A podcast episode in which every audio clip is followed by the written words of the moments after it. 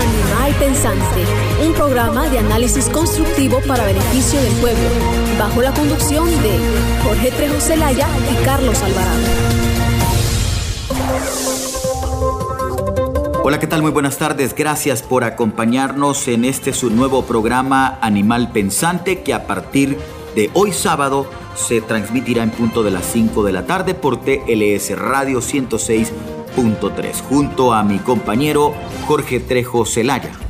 Gracias Carlos Alvarado, es un placer nuevamente estar contigo para emprender este proyecto que sabemos va a ser del agrado de las personas porque venimos con un concepto totalmente diferente Carlos, queremos hacer otro tipo de periodismo, sobre todo un periodismo que instruya, un periodismo que cree eh, opinión, un periodismo cambiante, no queremos ser... Eh, algo que solo se repite, algo que solo se transmite por entretener, sino que queremos ser factor de cambio. Un, periodismo que vaya inclusive más allá de muchos intereses personales o grupales, Jorge. Queremos que a través de este programa podamos llegar a las masas y culturizar también, hablar de una realidad de país de una forma clara, transparente, eh, sin ningún tipo de ataduras, pero con el único y claro objetivo de apostarle al fortalecimiento de la democracia, de la igualdad, de la defensa de derechos humanos y, por qué no decir, de luchar por un cambio en este país tan hermoso que definitivamente lo merece. Para los que no nos conocen, Animal Pensante es un formato eh, radial, también televisivo, y lo vamos a hacer en redes sociales, que busca eh, formar opinión. Somos dos acomplejados, Carlos, que el destino juntó Dos locos acomplejados. ¿Por qué lo digo acomplejados, Carlos? Porque generalmente los que trabajamos en medio psicológicamente somos acomplejados. Creemos saber un poquito más que, que la población, ¿verdad? Entonces por eso nos atrevemos a, nos tomamos la batuta de querer ser la voz del pueblo. Y ese es el verdadero objetivo de, nosotros como, como comunicadores. Queremos hablar lo que la gente quisiera hablar, realmente, sin pelos en la lengua, como dicen, ¿verdad? Pero que no tienen el medio para hacerlo. Nosotros solo somos el puente. Así es, Jorge. Vale la pena también destacar un, un poco en esta presentación sobre su gran experiencia y trayectoria al frente de muchísimos medios de comunicación.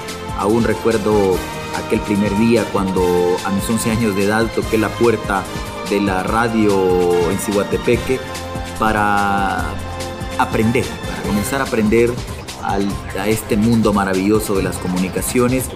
No se me olvida que Jorge Trejo Celaya fue la persona que le dio el voto de confianza a Carlos Alvarado hace muchísimos años y obviamente destacar también su invaluable labor a través de medios de comunicación alternativos, tanto nacionales como en otros países y obviamente en las tareas que desempeña como periodista actualmente de comunicación, porque tal vez esa es una característica muy nuestra, que no solamente estamos en un, medio, no solamente estamos en radio, hacemos televisión, hacemos redes sociales y hasta cierto grado, hasta cierto punto, incidencia, que es lo que se busca.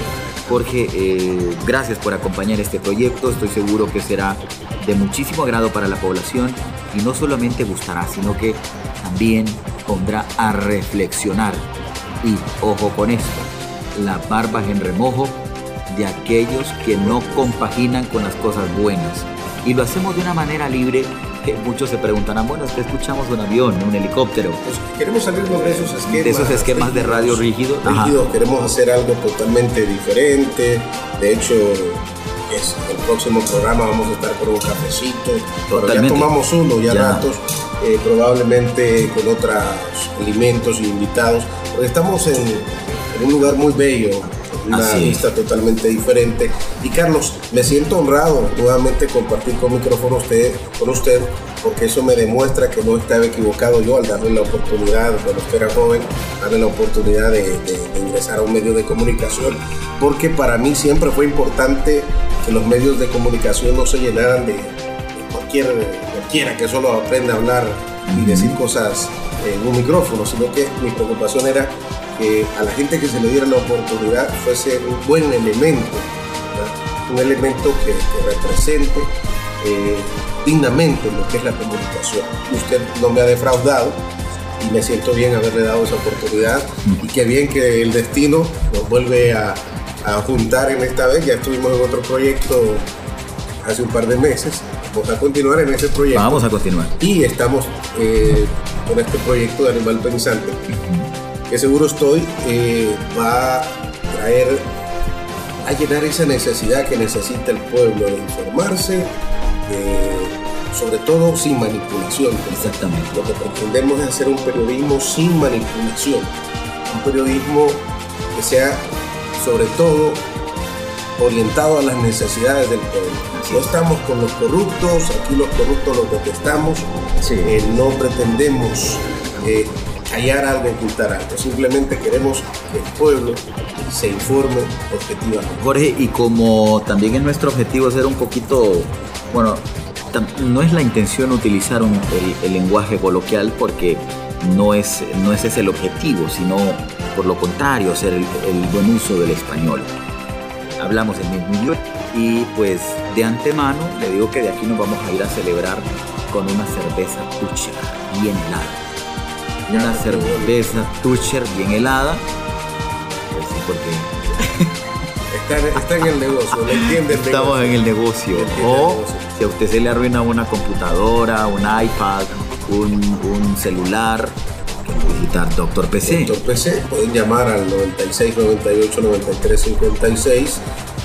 tenemos bastante experiencia en esa empresa en lo que es reparación de computadoras, tablets, celulares, laptops.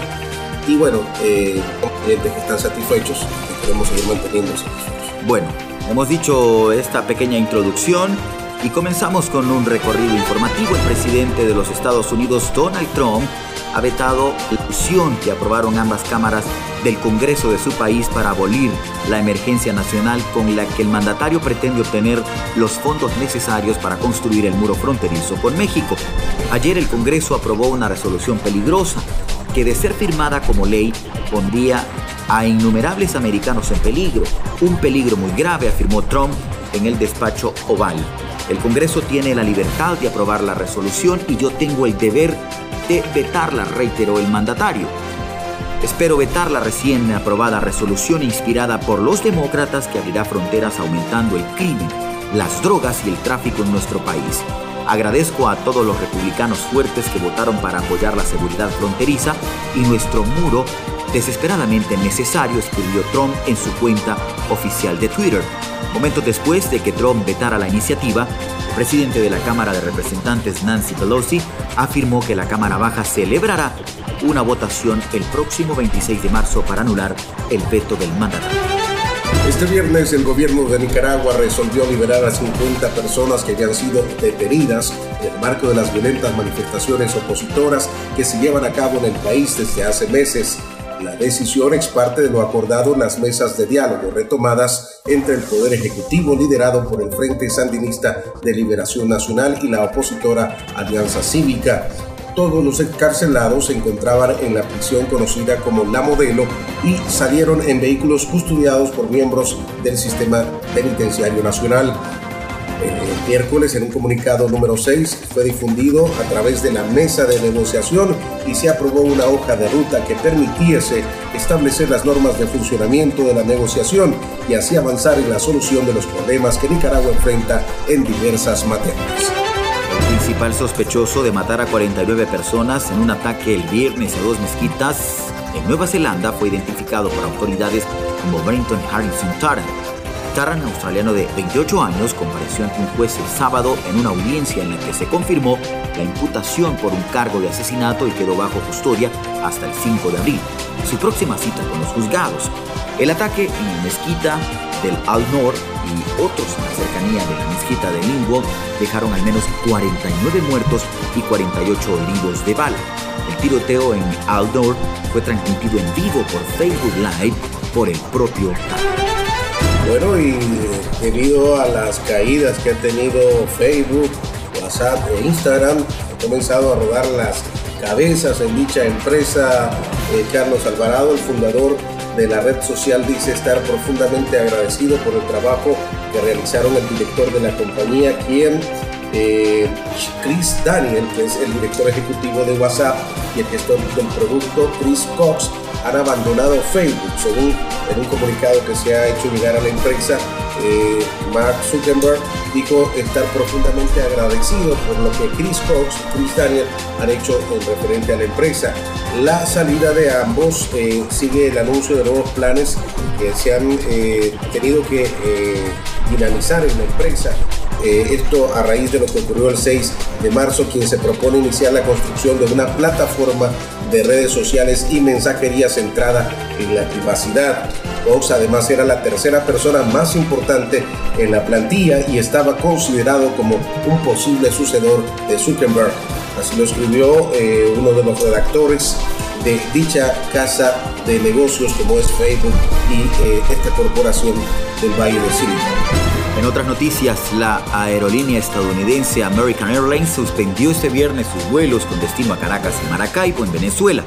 La seguridad y protección de los miembros de nuestro equipo y clientes siempre es lo primero y American no operará en países que no consideremos seguros. Previamente, la Asociación de Pilotos Aliados había pedido a la compañía que no acepte, según cita Reuters.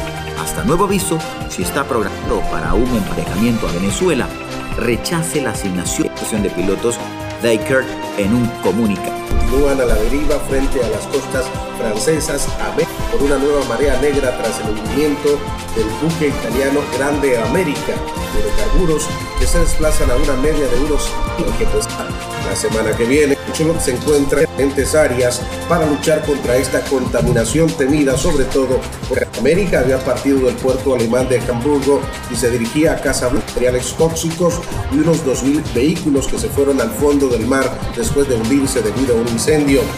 Maldive Lines, propietario del barco, no proporcionado aún a la salida de lo que llevaba a bordo, lo que inquieta a la Asociación de Protección del Medio Ambiente, Robin Days Boys, que ha presentado las autoridades ante esta catástrofe ecológica. Hacemos nuestra primera pausa comercial, en breve regresamos con más. Cuando regresemos tendremos en entrevista a Romeo Vázquez Velázquez, no se la pierdan, aquí en Animal Pensante. Animal Pensante Radio. Opinómetro Popular, la voz de un pueblo que exige sus derechos. Aquí en el barrio Parnaso se necesita primeramente alumbrado eléctrico y como segunda petición eh, la pavimentación. En Cihuatepeque lo que se necesita es que exista un buen servicio de recolección de basura. Walter Ulloa varios trayectos oscuros y varias cuadras super oscuras. Bueno, acá en Cihuatepeque lo que se necesita son fuentes de trabajo. Opinómetro Popular, la voz de un pueblo que exige sus derechos. Animal Pensante, un programa de análisis constructivo para beneficio del pueblo, bajo la conducción de Jorge Trejo Celaya y Carlos Alvarado. Animal Pensante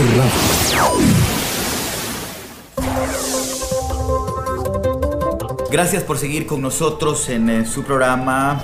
Eh, definitivamente el país hay eh, toda la semana atravesado por una serie de temas que pues, son parte de la agenda informativa. Y en este caso hay uno de los temas más cercanos y es las reformas electorales que hoy por hoy han sido objeto de suficiente discusión en el país. Eh, nos acompaña el general Romeo Vázquez Velázquez para poder analizar un poco desde una perspectiva política cómo deben eh, impulsarse este tipo de reformas electorales en el país, que el no atacarlas ha generado definitivamente un caos social.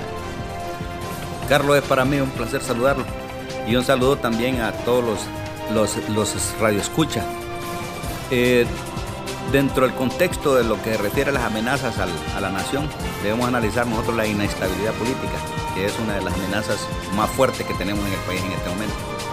Parecido a lo que es la, delincuencia común y crimen organizado, lo mismo que la misma vulnerabilidad que tenemos en la frontera, esa, esa migración eh, irregular que se está dando también en la región, así como también la vulnerabilidad de los, de los servicios básicos que le servimos al pueblo, todos son, forman parte de una amenaza. Y dentro de eso, pues hemos encontrado nosotros en el análisis que la que más daño le, le, ha hecho a Honduras en los últimos años ha sido esa inestabilidad política por las ambiciones peligrosas de muchos políticos. Y, y esa ambición los ha llevado a violar la constitución y las leyes. No respetan la constitución y las leyes del país. Y, y, es así, ¿verdad? Que tratan siempre de acomodar la constitución y las leyes a su conveniencia. Eso es lo que nos han hecho los políticos tradicionales que nos han venido gobernando durante, durante 37 años. Y ahora prácticamente nos han hundido, el país está hundido, está sumido en la pobreza, uno de los países más pobres de América Latina. Antes dije que era Haití, pero ahora estamos nosotros ocupando el país, la posición número uno. Además de eso, vemos cómo también nos han sumido en, una situación de, criminalidad por la falta de, visión en, crear condiciones apropiadas de vida para los hondureños. O sea, le han arrebatado los sueños de prosperidad y, los sueños también de, vivir con dignidad a los hondureños. Pero eh, lo que están haciendo ahora, en lo que refiere a reformas electorales, es simplemente es como un maquillaje yo lo veo como un maquillaje porque es una repartición de puestos. Antes el Tribunal Supremo Electoral, que se llamaba, estaba dividido entre los liberales y representantes de la, democracia cristiana. Y otros partidos ahí con algunas otras posiciones. Eh, el pleito que ha existido no es por favorecer al pueblo, sino que más bien es por tener poder en, esta institución. Ahora hay una repartición entre los, de, los nacionalistas, los, los de libre y los liberales. Eso fue todo, eso fue todo el pleito. Pero más que conllevar a, hacer cambios profundos, es simplemente repartir puestos y cambiarle de nombre. Eso es todo lo que han hecho, cambiarle de nombre. Pero los verdaderos cambios deben estar orientados a otras cosas, a hacer un proceso transparente. Si hubiesen procesos transparentes, pues de repente no, no existían aquellas confrontaciones que dan después de las elecciones porque no, hay procesos transparentes. Y los procesos transparentes deben estar orientados a hacer cambios más profundos, como poner un voto electrónico, como hacer de que, de que las mesas electorales no sean controladas por los partidos políticos, sino que sean mesas eh, cívicas, así le llamamos nosotros, cívicas, controladas por el mismo Consejo Nacional Electoral, por así se va a llamar ahora donde la gente sea contratada por partidos políticos, porque ahí se da la corrupción, ese manejo de credenciales, esa compra de credenciales y esa venta de credenciales se da ahí en las mesas. Los partidos políticos que tienen dinero, que sacan dinero del narcotráfico, sacan dinero del mismo Estado, andan con una maleta de dinero comprando credenciales. Le compran a toda la mesa. Y ahí, ¿verdad? Lo que hacen es que el que quien controla la mesa es el que gana prácticamente, porque la gente que no va a votar, ahí llenan los votos a favor de su candidato preferido.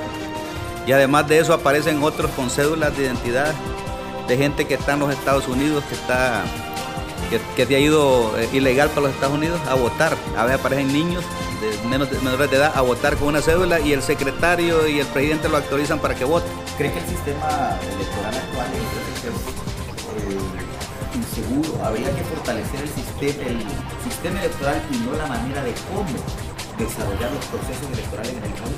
Así es, o sea que se debe fortalecer todo, porque el problema que tenemos con lo que le estaba contando es que ahí no hay transparencia. A eso deberían estar orientados los cambios, además de los cambios que se deben hacer en el registro nacional de las personas, porque ahí le van a votar los muertos, van a votar la gente que está presa, le va a votar todo el mundo. Quien tenga el control de, esos sistemas son los que llevan mayor cantidad de gente a votar.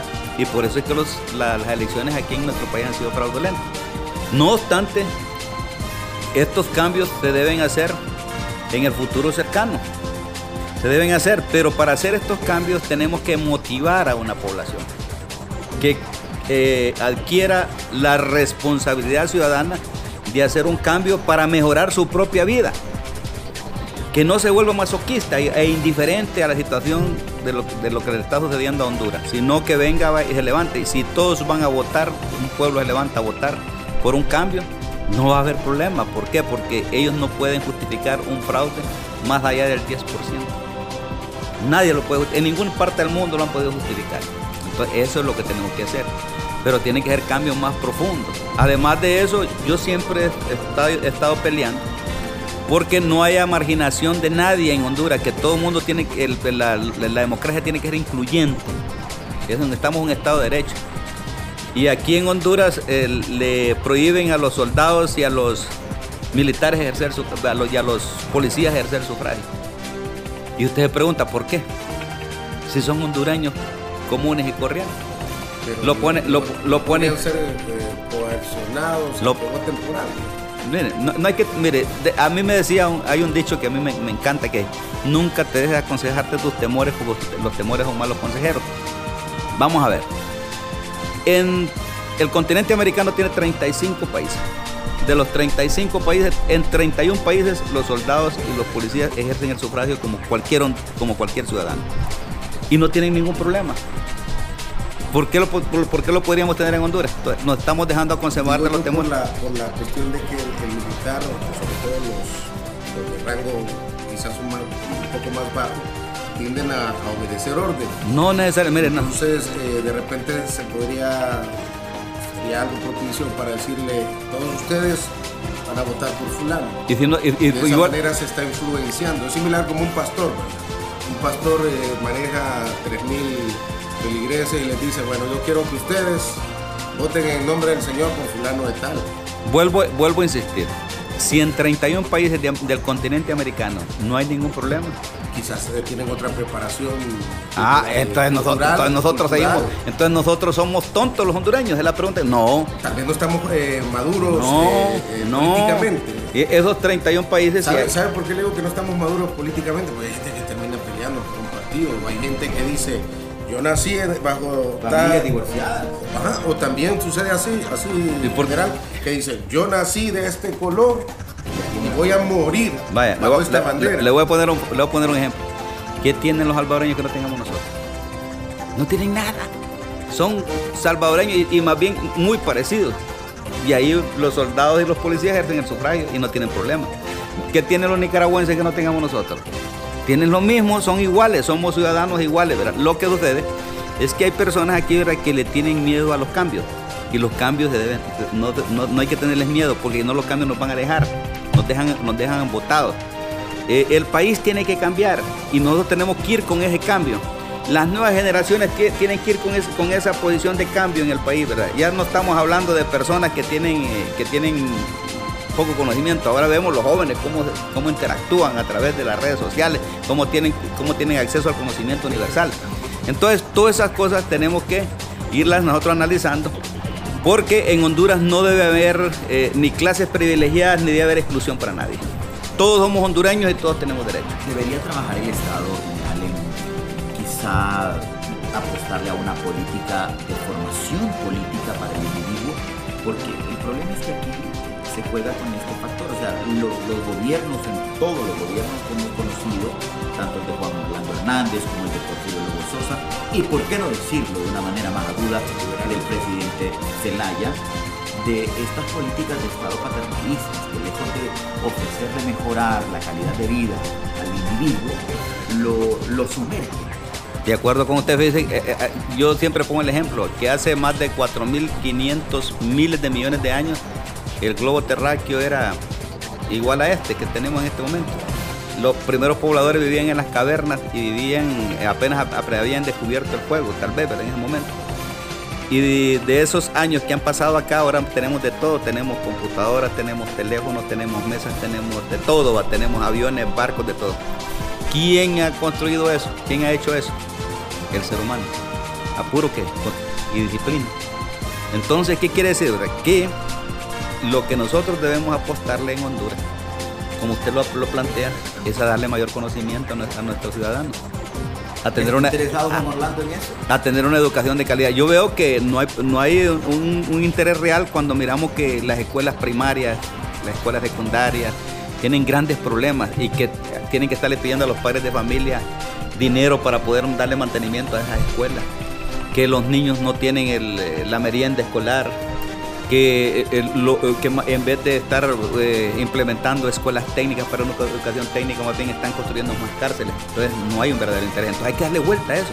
Hay que darle vuelta a esa página. Hay que ver cómo los maestros, que son los que deben estar mejor pagados en Honduras, tienen una motivación apropiada para que ellos también estén bien preparados y mandarlos a estudiar maestría para que aquella persona que le está dando clase a los niños que están en, pregrado sean personas con conocimientos apropiados para que le impulsen el desarrollo del niño.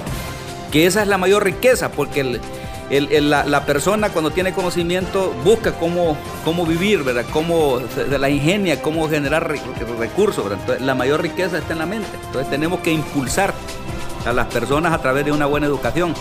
Y a través de esa misma buena educación también le podríamos dar una buena educación eh, ciudadana, una, buena educación política para que las personas actúen con responsabilidad, ¿verdad? Y no eh, que, lo lleven como borregos, así como aquel flautista de, un flautista, de una, historia del flautista, ¿cómo se llama? Se me ha olvidado. Que, que, los niños le iban siguiendo y él con la flauta eh, sonando. Se me ha olvidado el nombre en este momento, pero sí, así no, no podemos seguir permitiendo que... prácticamente así nos tienen. Así nos tienen. Entonces, ¿qué, quiere decir? Que tenemos que despertar. Y eso es lo que yo ando buscando a través de, nuestra plataforma de lucha que se llama Alianza Patriótica. Despertar a este pueblo porque una vez que este pueblo despierte, le aseguro que vamos a vivir mejor en Honduras. Este país lo podemos lanzar hacia la prosperidad, pero con conocimiento. Bueno, general, usted hizo una alianza con Pedro Amado López, parece. No, no, no, no, yo, yo lo que hice es apoyar, porque yo soy un demócrata. Sí, le presté la firma para que... Bueno, la, pregunta es la siguiente. Eh, sabemos que, que, estas reformas que vienen solo son un maquillaje, que realmente no son reformas profundas que no van a a fortalecer realmente la democracia.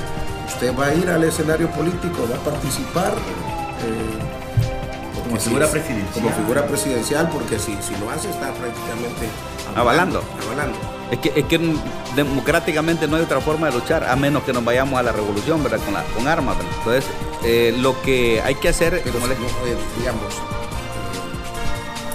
en este país, una funcionaria estadounidense de votos cortaron la electricidad 16 veces. Bueno, es que aquí eh, también o sea, hay que ver que somos el patio trasero. Sí, pero es, pero es que es permitido por... Podemos, o sea, hablar de, que no podemos vencer a las urnas. Es que, mire, es que es permitido por este pueblo, porque este pueblo a, a, través de esas medidas populistas, que son gobiernos populistas, porque el gobierno populista ahora son de derecha y de izquierda, a través de esas medidas populistas le ganan eh, la conciencia, le compran la conciencia a las personas. Entonces, cuando uno busca que un pueblo despierte, es casualmente decirle, señores, no, aún a eso que le regalan ese dinero no es, de, ellos, de la bolsa de un funcionario, es, de la, es del Estado, es de sus impuestos, es de sus impuestos. Entonces, él no, no, tiene ninguna obligación de ir a votar por una persona porque le regaló una bolsa de comida o por regaló un techo. Está bien que lo regale, porque la persona tiene necesidad en este momento, porque no hay trabajo en Honduras, ¿verdad? Y que no debería ser así, ¿verdad? Porque yo estoy como lo dije anteriormente, el conocimiento, le está dando la herramienta de pesca a la, persona.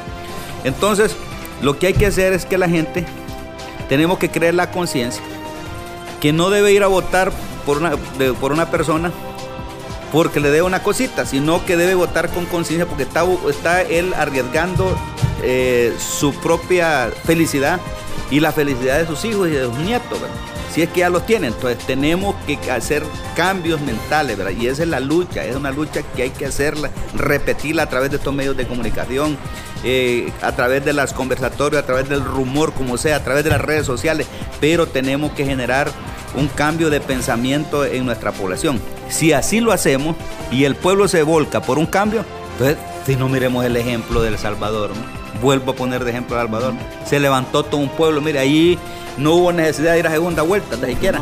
Un fenómeno político. Y, ese es el cambio que debemos nosotros hacer en el país. Por otra parte, general, eh, eh, eh, Honduras obviamente está polarizada, es un, es un país que cada quien jala agua para su molino, democráticamente es un desorden porque aquí surgen partidos políticos como pulperías, como chicleras. Ya hoy están otros dos partidos políticos más, que es un legítimo derecho como hondureño formarlo, pero ¿no cree usted también que es importante ser una persona aterrizada y decir yo no tengo la capacidad para lograr una la presidencia de la República? Es posible analizar eso. Y por otro lado, el tema de las acusaciones que se han hecho en contra de cientos de funcionarios que desfilan por los pasillos de la Corte Suprema de Justicia, que viernes a viernes van a firmar y que paradójicamente los medios de comunicación todavía los tienen como referentes de opinión pública. Después de que firman una acusación seria de lavado de activos, de narcotráfico, de corrupción, van a dar declaraciones en los foros de televisión y radio. Y peor aún, que el hermano del presidente esté preso por narcotráfico y crimen organizado en los Estados Unidos. Esto puede servir como un precedente para que el mundo y la sociedad hondureña pueda despertar del meollo en el que estamos. Fíjese que usted me hizo dos preguntas. Una es de los partidos políticos. Es que prácticamente es porque hay un inconformismo de, diferentes sectores de la sociedad de ver cómo los partidos políticos que no han venido gobernando han sido malos para gobernar. Tienen al país como lo tienen. Han sido buenos pero para robar. Ir a sacar el dinero del Estado. Y entonces, claro, hay muchas personas que creen, que, creen tener la, la disposición de luchar pero el problema que ha sucedido en, Honduras es que muchas personas creen que esto es fácil, va a estar luchando patrióticamente en la palestra pública. Y además de eso, muchos se meten a estas, actividades como patriotas porque tienen el deseo, pero tal vez no tienen el conocimiento ni la experiencia, porque para poder eh, entrar a, luchar, eh, así como hacían los romanos, que le pedían arraigo a los, a los líderes, primero lo mandaban a la guerra para que después de que le dieran gloria y honra a Roma, ellos pudieran entrar en la política. Entonces, eso, eso es parte de lo que ha faltado aquí en Honduras, poner límites. Por eso es que nosotros en la Alianza Patriótica Hondureña consideramos de que y, planteamos que vamos a, crear un instituto de altos estudios políticos, de gobernabilidad y también administrativos, y para que la gente que quiera participar en política deba ir, vaya a estudiar ahí. Porque si no se prepara la gente para, gobernar, entonces cualquiera quiere entrar a la política. No, tiene que ser gente preparada. Y eso es lo que tenemos nosotros en nuestro programa de gobierno, preparar a la gente que quiere entrar a la política y que por ley tiene que ser una persona bien preparada y además haber mostrado una, una vida decorosa, digna, en principios y valores. Porque el problema, como usted lo plantea, es que mucha gente que ha entrado a la política no es que fueron a ser delincuentes a la política, sino que ya lo eran ya estaban deformados, ya, estaban, ya eran delincuentes, les metieron a la política porque vieron que hay una mina y que esa mina es fácil de irla a saquear, ¿verdad? que el dinero fácil porque es el dinero que de los impuestos y además de eso dinero que lo han conseguido a través de la influencia con el narcotráfico y todas esas cosas. Entonces, y el problema que tenemos aquí, ¿verdad? Es que la corrupción tiene buenos amigos, y usted lo dice, tiene amigos en medios de comunicación, porque eh, eh, tienen privilegios tiene buenos amigos en, un sector de la empresa privada porque hay privilegios. Entonces, el problema que tenemos es casualmente eso, que quienes hacen a esos presidentes y empiezan a, esos líderes y empiezan a hablar bien de esos líderes son los mismos medios de comunicación y le, siguen levantando el perfil que aunque sepan que son tan manchados con, la, con, una, con una vida indigna, que están llenos de corrupción, los van a vender como grandes líderes, como los salvadores de Honduras o como las personas que tienen la posibilidad de sacar el país adelante. Así lo siguen vendiendo. Yo, el otro día me recomendaron que viera una serie que se llama que se llama Perfecta. Y en la dura actualidad perfecta, cómo los medios de comunicación hacen, pueden hacer presidente a un narcotraficante. Lo pueden hacer. Eh, parece que es lo mismo. Y lo mismo, y vamos a ver aquí. Y yo los he visto, y usted ha visto en medios de comunicación poderosos aquí en el país que va a ver que las mismas personas las tienen ahí, las mismas personas las tienen ahí eh, vendiéndolas todos los días, como que dándole la oportunidad de que ellos expliquen al pueblo hondureño, que manipulen al pueblo hondureño y que demuestren como los grandes, las grandes líderes de la nación aún estando bien señalado por actos de corrupción. Desde su perspectiva como ex candidato a la presidencia de Honduras, eh, ¿fue fácil luchar contra el poder económico sabiendo que usted quizá llegaba a una comunidad de escasos recursos económicos y habían cientos de personas pidiendo comida, pidiendo zapatos, pidiendo techos, pidiendo cemento, porque es lo que piden en política, cementos, eh, láminas de zinc, canastas familiares, pelotas, balones, eh, uniformes, cosas realmente que no, no, no, no son eh, dignas para decir que esta comunidad va a salir adelante. Eso es un gasto en política. Usted tuvo que experimentar eso en carne propia, fue difícil. Hay que luchar contra todo eso. Pero yo no me voy por vencido, porque yo creo que Honduras necesita un cambio, necesita esa transformación que todos queremos, ¿verdad? Todos la queremos lo mismo todos queremos lo mismo, entonces yo, hay que ir luchando hasta que logremos crear el nivel de conciencia apropiado en todos los hondureños. Nosotros somos una esperanza para el pueblo hondureño. No podemos llegarle con lo que le llegan los otros partidos porque esos partidos tienen la maña de, sacar dinero de donde sea, dinero del narcotráfico, dinero de los negocios que hacen con, con, las empresas que están coludidas con el Estado. Eh, en fin, ¿verdad? Eh, sacan dinero de todos lados. Entonces no podemos llegar con eso. Entonces, ¿qué es lo que debemos hacer nosotros y despertar en el pueblo? La esperanza de cambio. Ya no podemos seguir con lo mismo. Usted sería masoquista, usted seguir votando por los mismos partidos, o es que como aquí dicen, es de color rojo, y le ponen ahí un toro o una vaca y le dicen, vote, no, es que por mi color, vota por esa vaca. No, yo creo que el hondureño debe despertar. O le ponen un, azul, le ponen un, toro con, un pañuelo azul ahí y pues la gente no importa, ah, es mi color y va a votar. Pues entonces es lo que sucede. Entonces no podemos nosotros seguir bajo ese pensamiento. Mi sentimiento es que hay que despertar el sentimiento patrio. A usted le hierve la sangre cuando escucha hablar de su patria de Honduras y que está mal lo mismo que el joven que está acá, lo mismo que él. Entonces, eso es lo que debemos hacer los hondureños. Independientemente de los colores políticos, debemos unirnos. Todo es posible. Claro que es posible cambiar un país y ponerlo en la ruta correcta sobre la base del sentimiento de amor a una tierra que lo iban a hacer, de la fe que debe tener en Dios y además de eso sobre, sobre ese sentimiento de, prosperidad que debemos tener todos en la mente, que sí podemos eh, luchar en ese sentido. Entonces yo considero que es posible, es posible sacar este país. Tenemos que despertar a este pueblo. Todos queremos lo mismo, si todos queremos lo mismo, debemos unirnos independientemente los colores, las ideologías, porque cuando nace el sol aquí en esta tierra, nace para todos los hondureños. Y cuando nos levantamos, todos nos, levantamos en este, en este, terruño que nos vio nacer llamado Honduras. Lo que necesitamos es amor, amor a la tierra que nos vio nacer.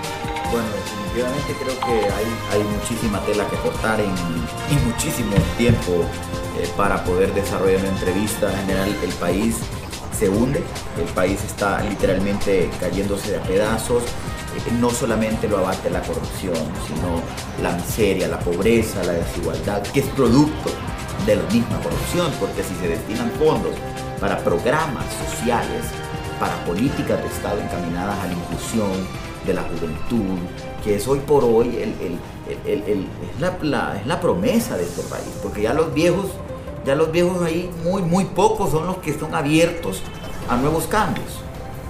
Y sin embargo la juventud, que es la que sí probablemente eh, podría efectuar cambios a mediano plazo en el país, está siendo asesinada, se van en las caravanas para otros países en busca de oportunidades porque aquí no huyendo del país. Huyendo.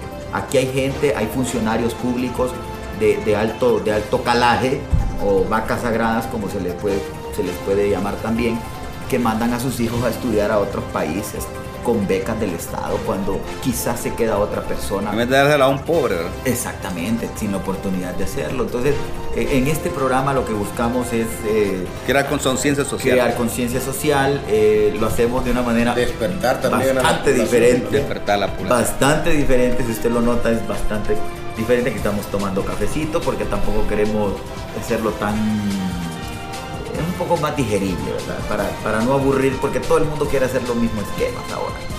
Todas, las personas buscan casi lo mismo y nosotros es, este es un programa para, para el animal que piensa, pues, así se llama, animal, pensante.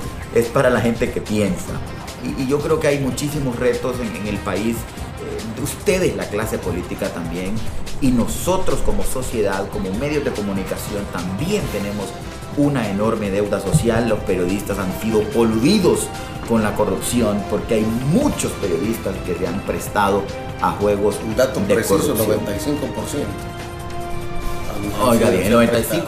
Solo hay un 5% que todavía resiste. Es lo que le digo, que la, la corrupción tiene buenos amigos. Y, luchar contra eso no es fácil, pero no es imposible. Recuerden que yo soy un soldado y vengo de la carrera militar, soldado de, con, los mismos parámetros de Francisco Morazán, de luchar, de luchar por la unión de un pueblo, porque debemos unir este pueblo primero. Y eso es lo que estamos buscando nosotros. Independientemente del color que, del color que sea, tenemos que unir a este pueblo porque sí tenemos la oportunidad. Mire, ¿sabe qué hacían los chinos? Los chinos, dicen los chinos, lo mejor que Confucio, es Confucio, que el 70% del éxito de una nación se debe a factor espiritual y solo el 30% al factor material. Y cuando hablo del factor espiritual, no solamente se refiere a las cosas de Dios, sino que se refiere a los principios y valores. Entonces, este país nosotros lo podemos sacar adelante. ¿Por qué han podido otros países, por qué nosotros no? Miren los países escandinavos. Y esos antes eran asaltadores, cuando andaban asaltando y andaban robando. Y mira ahora cómo son los países más prósperos que hay en esa zona. Entonces, ¿qué quiere decir? Que si es posible. Que enrutarlo. ¿Por qué no construir países como... Vaya, le voy a poner otro ejemplo. Este, eh, Corea del Sur. Corea del Sur, por los años 60, 70, estaba así como Honduras hasta las mujeres cortaban el pelo para, para vender pelucas y, comer, porque no tenían trabajo. Y, llegó un general y dijo, no, vamos a poner orden, la disciplina es la clave. Y ahí está, mire ese país como está ahora, un país que ha avanzado en tecnología y nosotros todavía estamos pensando en pan, techo y trabajo, cuando otros países están hablando de robótica, andan hablando de, tecnología sumamente avanzada. Y nosotros no, hacemos nada aquí en Honduras. Parece que, parece que aquí en Honduras no, no estuviéramos nosotros eh, destinados a, aprender a hacer nada, porque todo lo traemos de afuera casi, ¿verdad? Y cuando tenemos grande, gran potencial y tenemos los recursos naturales suficientes para trabajar con, el, con, el, con el acero. Brasil es el que invierte el 2% de su PIB en investigación. Investigación y desarrollo. Cuando hay otros que invierten el 0,1, 0,2, aquí seguramente han invertido no, han invertido un 0,1, pero no hay inversión en y, y, yo tengo experiencia, que yo como estaba en las Fuerzas Armadas, yo fundé el, Departamento de Investigación y Desarrollo. Hasta las pastillas que usan los soldados ahora fue producto de la investigación y el desarrollo, el color de las pastillas. Antes lo usábamos, imitábamos, traíamos pastillas norteamericanas, la, la, uniforme. Ahí se hace en la industria militar a través de la, investigación y desarrollo. O sea que aquí se pueden hacer muchas cosas. Tenemos para investigar y para... Aquí tenemos tanto material botado, hasta la chatarra, tenemos acero, tenemos tenemos de, todo eso que anda de los carros viejos, porque todo se puede experimentar haciendo cosas, ¿verdad? Haciendo, haciendo implementos de trabajo, implementos para el campo. Porque dice que dentro del proceso de las capacidades que tenemos, o las posibilidades que tenemos nosotros, uno de los principales rubros del crecimiento económico debe ser el campo. El campo, porque en el campo, el campo normalmente necesita industria si desarrollamos el campo. Antes éramos el granero de Centroamérica cuando los gobiernos militares. Ahora deberíamos de ser el, granero de Centroamérica, pero para, para exportar alimento envasado. ¿Sí? Podríamos hacer. Deberíamos, apostar a la, agricultura o a la soberanía alimentaria. Sí. No es ni, no, es ni tanto a la seguridad alimentaria, no a la soberanía. Soberanía. la soberanía nos permite consumir lo nuestro y exportar y vender, o sea, y envasado, porque, porque ahí necesitamos nosotros eh, eh, implementar lo que es la industria, porque los países que han crecido eh, son los que han industrializado, le, apuntan a la industria fabril, a la fábrica. Y eso lo podemos hacer en Honduras. Todo es posible bajo un concepto disciplinado de, seguridad y desarrollo para el país. Es, algo que sí lo podemos hacer. Así que yo lo felicito Por, por esta iniciativa que tienen ustedes y créanme, ¿verdad? que me siento uh, contento de estar aquí compartiendo este momento con, tanto con, Jorge como con Carlos y, les deseo el mejor de los éxitos. Ojalá que logremos despertar este pueblo a la mayor, a la mayor brevedad posible y que ustedes se conviertan también abanderados de, de, una alianza patriótica como la que estamos, hemos formado nosotros, lo que es importante. Riquísimo el café, gracias por invitarme. Desde Guatepeque. A ver, esas son las cosas que tenemos nosotros buenas. Que,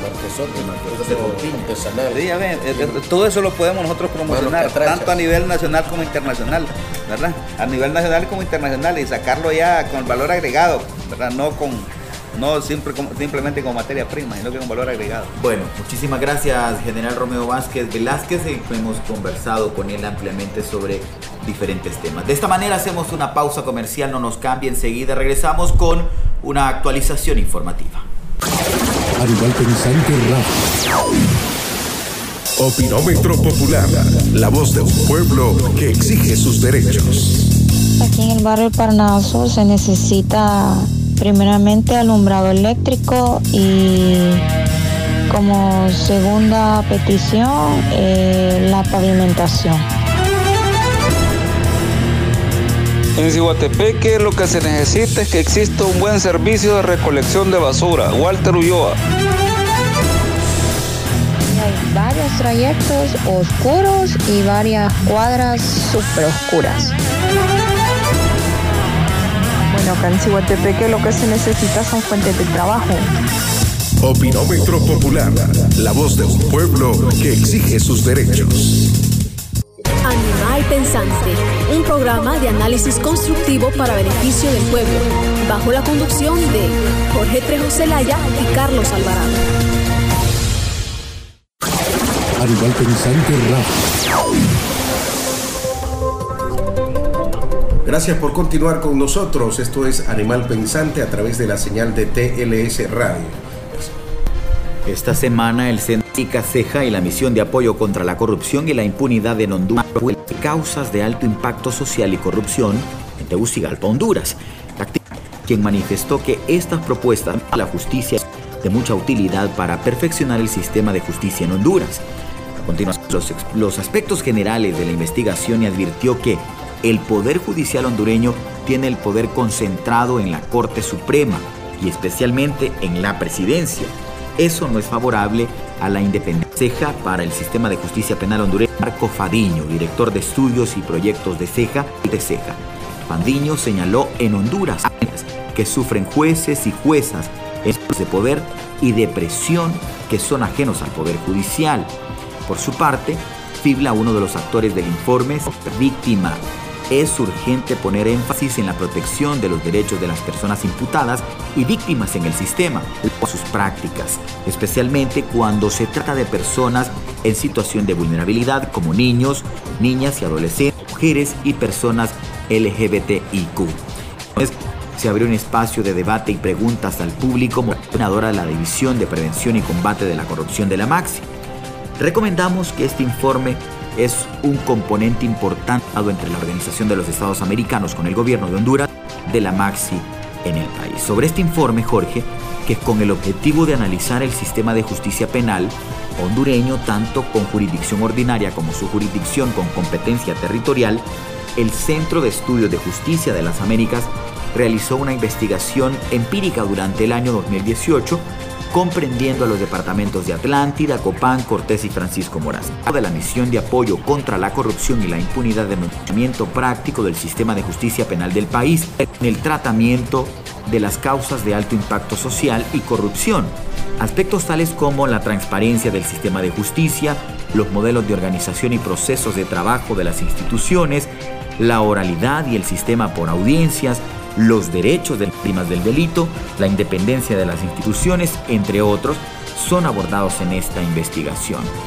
El estudio plantea y sus operadores y operadoras, indispensable funcionalidad en el país para la lucha contra la corrupción y al mismo tiempo que sea respetuosa de los derechos de las personas imputadas y las víctimas. En estas propuestas para el sistema penal hondureño se organizaron cinco ejes las recomendaciones para las instituciones que conforman el Estado de Honduras en su conjunto. Aborda problemas sistémicos del Estado hondureño y que repercuten en el funcionamiento del sistema de justicia penal en materia de transparencia, estadística y registro de datos, así como también la actual regulación del enriquecimiento ilícito. Las recomendaciones para la regulación del proceso penal y la participación de, las, de los intervinientes en audiencias, en una tercera recomendación para los sistemas de gestión de las instituciones del sistema de justicia penal, las recomendaciones respecto a los derechos de justicia penal y también las recomendaciones para el respeto de los derechos de la persona víctima en el sistema de justicia penal. Ahora bien, si hacemos un análisis muy objetivo, eh, vemos que eh, no solamente la Maxi, que por cierto ha jugado un papel preponderante en, el combate a la lucha contra la corrupción, el crimen organizado en el país, que por cierto ya quieren cortarle la cabeza a muchísimos grupos económicos de poder que difícilmente van a querer dejar esa guayaba, Jorge. Pero mucha gente analiza, ya estamos hartos de tanta recomendación. Aquí han venido a hacer cualquier cantidad de recomendaciones tras recomendaciones. Y, nos vienen a contar, Carlos, nos vienen a contar, Carlos, lo que ya ya sabemos lo que ya sabemos. Es decir, claro, esto es imperativo volverlo a decir una y otra y otra vez. Claro, hay, Pero que, hay que hacer lo que hace el sistema, repetirlo, repetirlo, para que la gente crea conciencia, así como ellos repiten mentiras, las repiten y las repiten, que al final la población termina creyendo. Se las termina creyendo. Entonces lo mismo eh, se tiene que hacer. Pero si, si te das cuenta, Carlos, este informe habla de lo que ya sabemos. ¿Qué es lo que se está judicializando más, Carlos, son los delitos homicidios y drogas. Pero cuando hablamos de drogas, Carlos, están tocando estos que son principiantes, que son gatos. Sí, no, no. ¿verdad? No se están tocando estructuras criminales importantes, ¿no? Se está tocando aquellos que son menudeos, ¿verdad? Y, eh, y los homicidios, que son cosas fáciles, ¿verdad? Pero. Acuérdese también que es muy difícil. Yo, la verdad, estoy sorprendido cuando eh, día con día los, los diarios, los noticiarios de televisión y radio destacan la actividad de, las operaciones que están realizando los operadores de justicia en el país, pero vemos que realmente no hay muchos avances porque no hay, no hay una investigación técnico-científica. La persona que fue detenida fue la responsable o fue la culpable. De hecho, Carlos, eh, mucha gente sale libre eh, porque los que capturaron o los que cometieron el allanamiento a veces no, hicieron la forma con la técnica adecuada. Es decir, se pierde evidencia, a veces incluso Carlos, por no tener a tiempo una orden de allanamiento, se puede votar todo un proceso de, captura o de, judicialización de algún caso. Entonces, eh, esto es porque tenemos mal preparada la policía, Carlos. La policía a veces no, está capacitada para poder recopilar las pruebas y de esa manera condenar de una manera más fácil y práctica para que no haya esa demora judicial. Y Estamos hablando casi de un 99% de demora judicial que tiene el país. Y pensar que quienes son los actores intelectuales, los, los principales actores de toda esta maraña de corrupción en el, en el país, es la clase política, Jorge. Es preocupante eh, si vemos y analizamos lo que dijo, por ejemplo, el diputado Harry Dixon, que él dice que en el Congreso Nacional se planea un nuevo pacto de impunidad. Mire, él dijo que en el lobby del Congreso se prepara un nuevo pacto de impunidad, por lo que consideró que toda la población debe estar muy atenta. El general de presupuesto y del FRAC hay informes de que diputados de diferentes bancadas quieren, quienes los han estado abordando porque quieren introducir un artículo para obstaculizar la lucha contra la corrupción. Así es. Y, es insólito porque vemos que hay personas, hay diputados que están siendo incoados en un proceso judicial que tienen que ir a firmar viernes a viernes porque están imputados en un caso de, en un caso de, desfalcos eh, a las arcas del Estado. Pienso que eso tienen que corregirlo Pienso que eso debe, debe haber severas. Tienen que haber leyes más contundentes. Los operadores de justicia no están aplicando la ley para quienes están siendo señalados. Y mire qué irónico, Carlos. Aquí en este país le han aumentado y a usted lo pueden tildar hasta de terrorista. Si protesta, reclama sus derechos. Ajá. Y hay penas más graves para usted como terrorista por protestar y sin embargo, si usted es corrupto, han tratado de suavizarle las condenas de, una manera que sea robar o ser corrupto eh, es como un privilegio, ¿no? Es que es como que usted le esté dando una... Cuando, cuando los maestros se ponen una estrellita en la frente. Eh, premio, hay... Eh, premio. destacado alumno. Titulares que destacan en la semana. mire, capturaron cinco personas con cuatro kilos de cocaína en Colombia. Está bien que haya un combate a la criminalidad común y organizada. Pero la criminalidad es quizá el resultado organizada, porque la criminalidad organizada es la que está en el poder político, en el poder económico, y son estas las que no le permiten al pequeño, al individuo que viene naciendo, al joven que quizás es una promesa para un país, las oportunidades simplemente no las tiene. Entonces por eso es que ¿Y quién está robando esas oportunidades? Los políticos que seguramente en dos años van a regresar a las comunidades a pedir el voto con una bolsa solidaria. Van a regresar eh, regalándoles un, caramelito. Bueno, Carlos, tenemos cinco minutos más porque eh, estamos cortos de tiempo. Yo creo que hay una noticia de la semana, podríamos decir, Carlos, que vale la pena destacar. Y lo digo destacar, Carlos, porque es algo que, cometemos muchas personas, errores que cometen en la vida, como esta noticia de este individuo que le regaló casi 9 mil dólares, ¿verdad? A una muchacha que conoció a través de las redes sociales.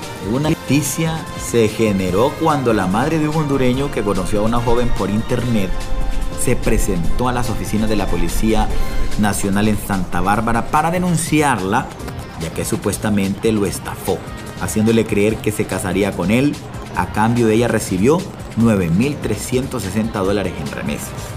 Miren, la señora María Erazo afirma que su hijo, quien reside en Estados Unidos, tiene desde el 2008 con una hondureña llamada Belkis, originada de Santa Rita, Santa Bárbara, a quien conoció por internet.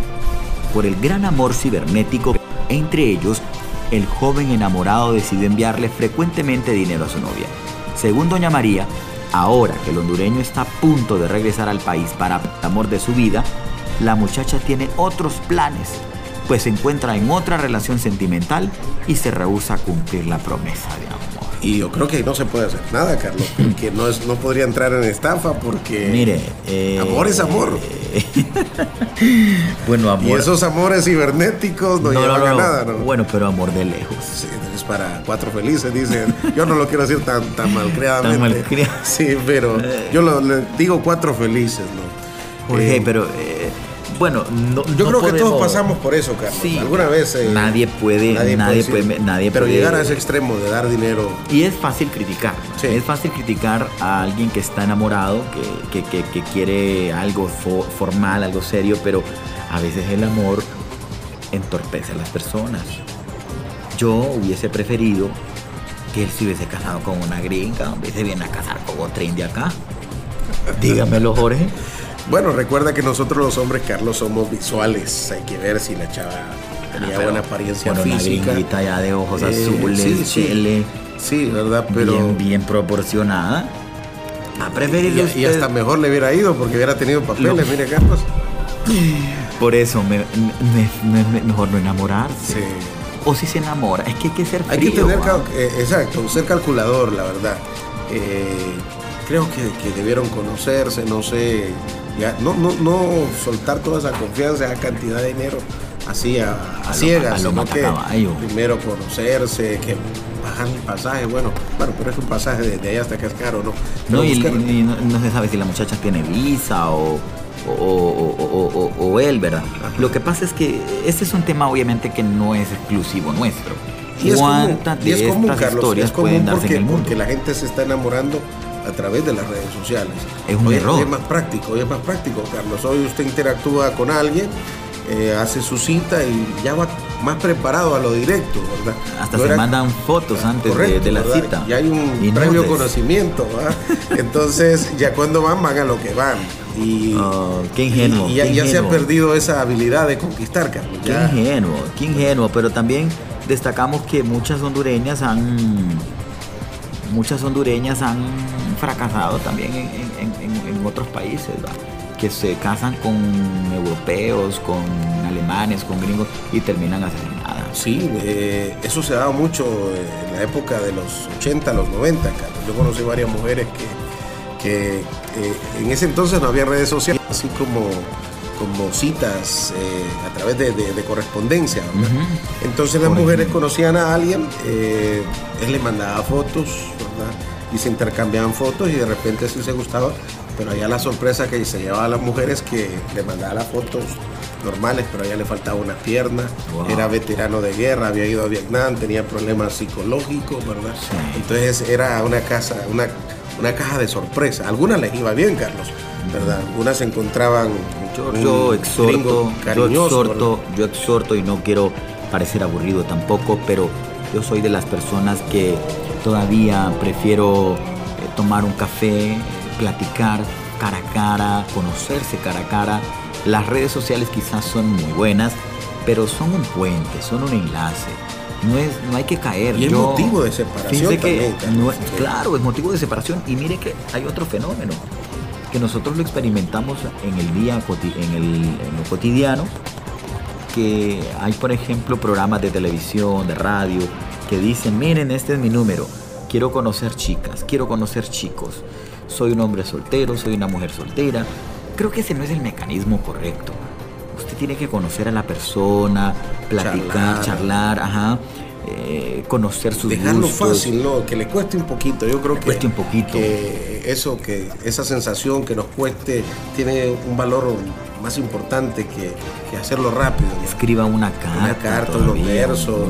Una, serenata. Exacto. eso realmente es muchísimo mejor. Compartan una película, vayan a su casa o al cine y compartan una película, compartan un café, platiquen. Porque ese es el problema, que la gente se casa y no se conoce. Y ya cuando se empiezan a conocer, Carlos, es el lío. Dice, no, ¿con qué, ¿con qué ogro me casé? Dice la mujer, ¿no? Y el hombre dice, pucha, pero está, saco las uñas ahorita, ¿verdad? Cuando éramos novios no era así, ¿verdad? No era de esa categoría. Eh, Carlos, eh, ¿cómo estamos de tiempo? Ya bueno. que quisiéramos seguir hablando, pero el tiempo aquí se nos va rápido. Se nos va, es súper rápido. Le invitamos a que el próximo sábado en punto de las 5 de la tarde por TLS Radio 106.5 esté pendiente también de nuestras redes sociales. Estamos eh, contentos de iniciar este proyecto, Jorge. Estoy seguro que nuestra audiencia eh, va a estar ahí siempre pendiente con nosotros todos los sábados. Así es, ya saben, Animal Pensante, próximo sábado por TLS 106.3. Muchísimas gracias por el favor de su atención. Animal Pensante, un programa de análisis constructivo para beneficio del pueblo, bajo la conducción de Jorge Trejo Celaya y Carlos Alvarado.